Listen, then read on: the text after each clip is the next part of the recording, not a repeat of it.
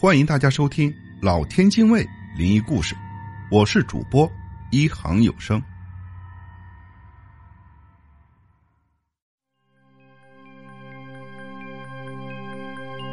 据说人死的第七天，晚上会回来见家里亲人的最后一面。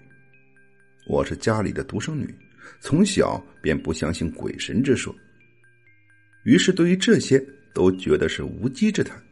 直到堂姐结婚之后，堂姐是个大美人，如果说要找一个合适的男人嫁了，她身边简直是一大把。可她偏偏选了一个丧过偶的男人，他好像还非常爱她。听说度蜜月的时候，姐夫给姐姐买了一份高额的保险单，价值好像值一百多万，还托人给姐姐从国外带来了一种维他命。听说服用了之后可以让人青春永驻、健康有活力，姐姐当然开心极了。这个男人对她可真好。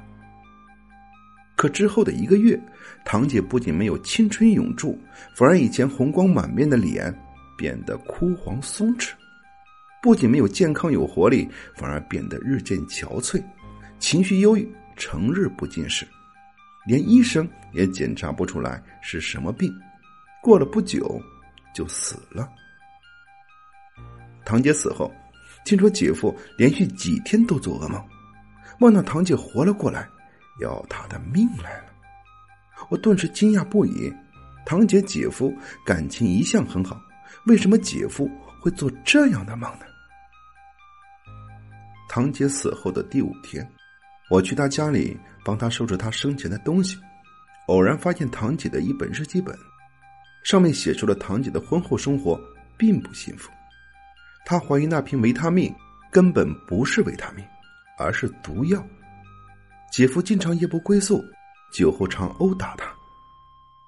我心痛的合上了日记本，多好的一个女人，就这么被一禽兽给毁了。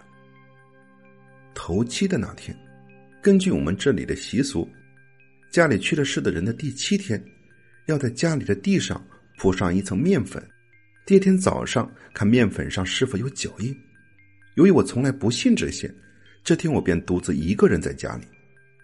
可恶的姐夫以为家里没人了，所以偷偷摸摸的回来，想要偷走姐姐平时私藏的私房钱和那份保险单。我便与他吵了起来。正当我被姐夫扇了一巴掌在地上的时候，一阵冰冷刺骨的风吹了起来，我感到毛骨悚然。便蜷缩在沙发上的一角，紧紧的抱着自己。姐夫也被吓了一跳，打算逃跑，却发现门打不开。但是他记得刚刚自己并没有反锁上啊。奇怪的一幕发生了，姐夫突然大笑了起来，那种笑声并不是发自内心的笑，而是让人感到恐惧、感到害怕的一种狂笑。他走到客厅里那面大镜子前。一边抓着自己的头发往嘴里塞，一边盯着镜子里的自己狂笑。他下意识的抓起自己藏在包里的那瓶维他命，全部灌进了嘴里，直到嘴里和头皮上都流出了鲜红的血液，直叫人感到恐惧，感到害怕。他还在大笑着，直到倒在地上，口吐鲜血和白沫。我吓得昏了过去。醒来的时候，外婆才告诉我。姐夫昨晚死了，死因不明。警方查出他给姐姐的那瓶维他命其实是慢性毒药，他之前的老婆也是这样死的。这个家伙只是想要骗取高额的保险费。这个家伙死了，简直是罪有应得。不过外婆还告诉我一件事，那就是今天早上地上果真有脚印，而那个脚印正好是堂姐的。因为他记得堂姐的脚特别的小。